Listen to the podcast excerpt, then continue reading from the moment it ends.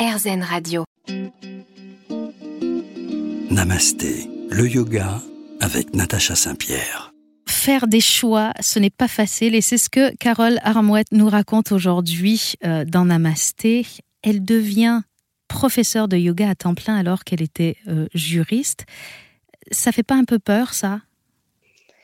Euh, Eh bien, j'étais pas très inquiète. Alors, j'étais en couple, euh, stable, avec euh, un enfant, un prêt immobilier, etc. Mais bon, mon conjoint avait des revenus, donc j'étais déjà relativement, pour tout ce qui est matériel, pas extrêmement inquiète. Mhm. J'avais réussi à négocier un congé sans solde d'un an, donc j'avais pas démissionné. Ah oui, donc c'est pas c'est pas je tourne la page sans regarder derrière. Vous vous gardez une sécurité quand même.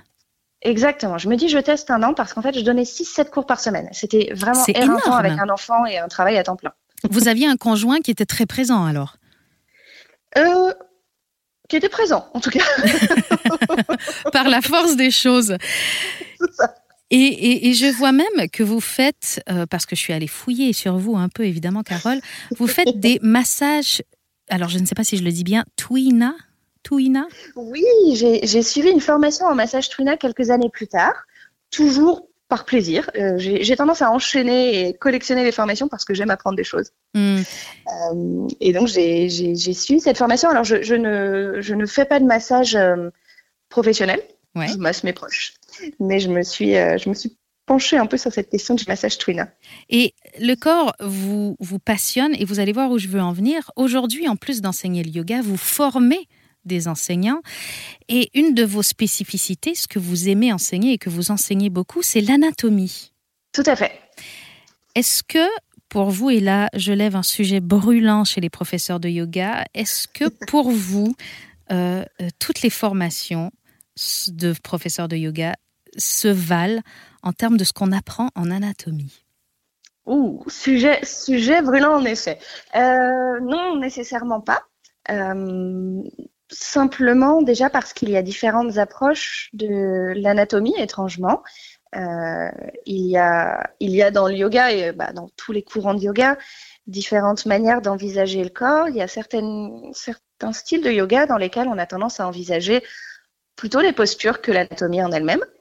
Et Mm. donc, on va apprendre de l'anatomie assez descriptive. Ceci est un os, ceci est un muscle. euh, et puis, on va apprendre les postures à côté. Et pour moi, en termes d'anatomie, c'est quelque chose qui, trou- qui trouve très vite ses limites. Euh, il me semble vraiment hyper important de, de lier les deux et d'avoir une vraie, une vraie étude du mouvement et non pas juste une description du corps et puis des postures. Pourquoi c'est important qu'un professeur de yoga maîtrise bien l'anatomie du mouvement? Pas pour diagnostiquer ni pour soigner les gens, et ça, c'est une des premières choses que je répète tout le temps, tout le temps, tout le temps en formation. Euh, il faut vraiment pas chercher à se substituer à, euh, à une quelconque profession médicale, mais vraiment pour mieux accompagner les gens, pour mieux guider le mouvement, et même de manière très très simple pour, pour, proposer par exemple des séquences qui sont intelligentes. Si je veux faire le pont, bah, c'est intelligent de savoir euh, quels sont les muscles qu'il faut contracter, quels sont les muscles qu'il faut relâcher, euh, quel est le degré de flexion d'épaule qu'il faut avoir, comment je peux préparer cette, euh, cette flexion d'épaule, etc., etc. Donc, déconstruire chaque posture pour regarder comment bouge chaque partie du corps dans les postures et euh, qu'est-ce que je peux échauffer, assouplir, euh, préserver euh, dans tout ça. Est-ce que tous les corps, et je pose une question un peu étrange, hein, mais est-ce que tous les corps, en termes d'âge, en termes de force, de corpulence, peuvent prétendre aux mêmes postures? Non. C'est un sujet clivant. Certaines personnes prétendent le contraire. Et à mon sens, c'est faux. Et au-delà même euh, de l'âge, de la corpulence, du genre, il y a même euh, le squelette. Il y a simplement la forme des os, avec euh, des, des toutes petites différences dans la forme des os qui vont limiter le mouvement. Tout le monde ne peut pas se pencher en arrière autant. À un moment, les vertèbres se touchent. C'est ce qui nous bloque quand on se penche en arrière, par exemple, au niveau de l'extension de la colonne. On a donc Et les compressions osseuses. ouais.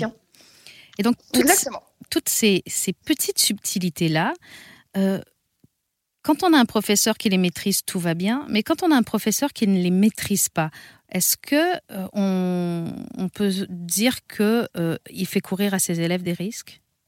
Ça dépend de la manière dont il enseigne. J'ai tendance à considérer que plus on enseigne des choses de manière très dogmatique, sans nuance, et sans se remettre en question, et plus on fait courir des risques. on impose un peu des choses très tranchées. on prend moins en considération l'autre. Tout ça est très intéressant. On va continuer à parler de yoga avec Carole Armouette. On va parler d'équilibre. Restez avec nous sur RZN Radio. Namasté, le yoga avec Natacha Saint-Pierre. Dans Namasté aujourd'hui, mon invitée Carole Armouette me parle de yoga. Et si vous la cherchez sur Instagram, elle s'appelle Carole Yin Yang, puisqu'elle nous parle de cet équilibre subtil de notre corps, de notre vie. À quoi est-ce que ça correspond exactement, ce yin et ce yang qu'on voit souvent, ce dessin, moi je suis une enfant des années 90, on voyait ce dessin partout, le yin et le yang. C'est quoi? Si on le ramène au yoga, parce que c'est un, petit peu euh, ce, qui, ce, qui, nous rejoint, euh, on utilise beaucoup ces notions yin-yang en yoga dans le cadre de la pratique du yin yoga. Et la pratique du yin yoga, qui est une pratique très lente, euh, immobile en réalité, elle mhm. s'inspire de la philosophie taoïste, dont l'un des grands tenants est la théorie yin-yang. Et yin-yang, ce sont deux opposés qui se complètent, qui sont interdépendants, qui se nourrissent l'un l'autre, euh, avec chacun un petit peu des attributs.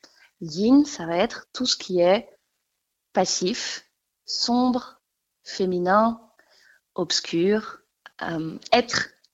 Alors que Yang, c'est la chaleur, l'action, la volonté, faire, le mouvement, l'été, etc. Alors là, je vous arrête, c'est le, le, masculin aussi, puisque le yin était le féminin. Euh, je vous arrête parce que le yin, ça semble très négatif et le yang plutôt proactif. Et on se dit, en fait, moi j'ai envie d'être yang. Euh, il faut qu'on soit les deux? Eh bien, dans justement cette théorie taoïste, il y a euh, il n'y a pas de supérieur, il n'y a pas de bien ou de mal. Ce n'est pas mieux d'être yang ou mieux d'être yin. Il y a vraiment un équilibre nécessaire entre les deux et un rééquilibrage constant qu'on va constater autant dans la nature, par exemple les saisons. Euh, on va avoir le, plus, la plus yin qui est l'hiver, la saison froide, sombre, immobile, la nature est en sommeil. Mhm. Et la saison la plus yang, c'est l'été. Il fait chaud, euh, tout bouge, la nature est à son, à son apogée, etc. Et puis on redescend avec l'automne dans le yin, et après avec le printemps on remonte dans le yang. Et il n'y a pas de notion de c'est mieux yin ou c'est mieux yang. Euh, et même dans nos corps, c'est pareil, l'éveil, le sommeil, la jeunesse, la vieillesse, euh, on va être en constante évolution, la maladie, la santé, et, et ça va toujours se rééquilibrer en permanence. Alors ce qu'on doit rechercher finalement, c'est euh, le milieu dans tout ça ou il faut qu'on tende vers un côté selon nos personnalités? Eh bien, je pense qu'on va naturellement tendre vers l'un ou vers l'autre euh, avec une forme de, personnalité, prédisposition, mais que euh, il faut peut-être pour certaines personnes faire attention à cultiver un petit peu l'autre. Si j'ai une tendance yang, si je suis un peu hyperactive, il faudra peut-être veiller à ralentir un petit peu de temps en temps et vice versa. Si je sais que j'aime bien ne rien faire, il faudra de temps en temps se secouer un petit peu entre guillemets. Euh, est-ce que par exemple, Est-ce que par exemple ma pratique de yoga peut être euh, adaptée à ma personnalité? Et là, je m'explique. Euh, quand on est très dynamique, on a tendance à aller vers des yogas très dynamiques. Est-ce qu'au contraire, quand on est très dynamique, on devrait plutôt se tourner vers des yogas plus apaisants? On peut essayer en tout cas. Est-ce qu'on a des chances d'y arriver? Parce que euh, moi qui enseigne le yin yoga aussi, j'ai vu des élèves en cours qui ont envie d'être là et qui sont incapables d'immobilité. Exactement. Et, c'est pour ça que yin et yang, comme c'est relatif, en réalité, pour quelqu'un euh, qui est, j'en sais rien, je vais prendre un exemple un petit peu, un petit peu caricatural, mais pour quelqu'un qui est hyper sportif, qui fait des choses très extrêmes et très intenses, pour quelqu'un qui fait, j'en sais rien, du crossfit à haute dose, le simple fait d'aller prendre un cours de yoga vinyasa, bah, ça met un peu de yin dans sa vie. C'est moins intense que du crossfit. On ralentit. Donc finalement, euh, euh, tout dépend de là où, l'on se situe. Il n'y a pas un point universel qui sépare le yin et le yang. Euh, ça dépend de notre point de vue et de notre personnalité. Exactement. Et de nos besoins du moment à une période où j'étais un peu, euh, où j'avais bah, le Covid, mm. j'étais tellement fatiguée que la pratique yin me fatiguait. La simple sensation était trop intense. Et donc à ce moment-là, j'ai fait du restauratif. J'ai fait plus yin que le yin. Vous êtes allé dans, dans un yoga nidra, par exemple Exactement. Yoga nidra, yoga restauratif. pas de sensation, pas d'étirement, pas rien du tout. J'aime beaucoup essayer de trouver l'équilibre dans ma vie en général et je pense que le yoga est un bon chemin pour nous y mener. Est-ce que vous pensez aussi que le, yoga peut être un peu une ligne de conduite?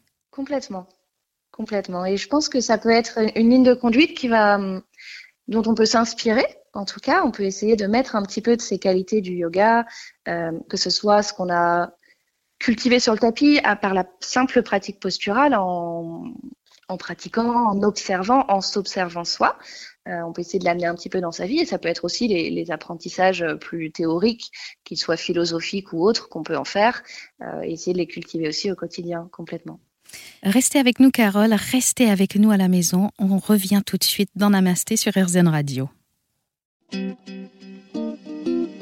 Namasté, le yoga avec Natacha Saint-Pierre.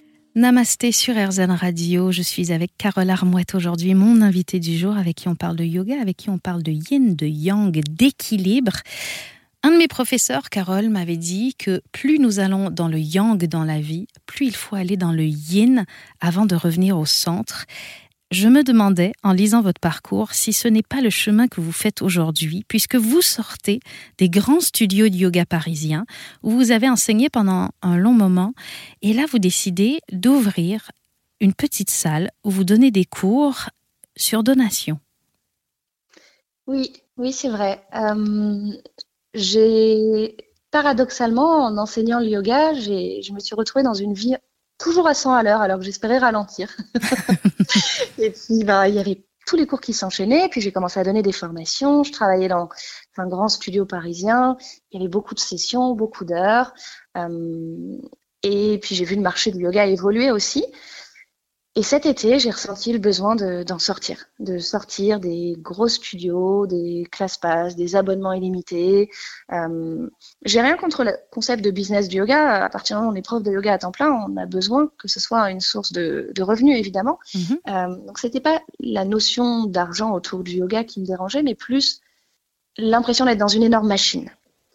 Et j'ai eu envie de revenir à quelque chose de très simple et aussi offrir l'occasion à, notamment à tous les professeurs que j'avais contribué à former au fil des années précédentes, euh, de pratiquer dans un endroit de petite taille, euh, sans euh, grande fanfare sur les réseaux sociaux, juste un rendez-vous ou deux rendez-vous hebdomadaires avec peu importe les moyens financiers des personnes, donc sur donation. Donc pour ça, je, loue une salle avec, avec mon amie Faustine.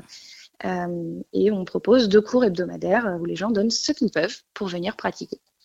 Alors, vous allez tellement loin dans ce concept que euh, si les gens arrivent à ne pas donner suffisamment pour payer la location de la salle, vous complétez vous-même euh, les frais de la location.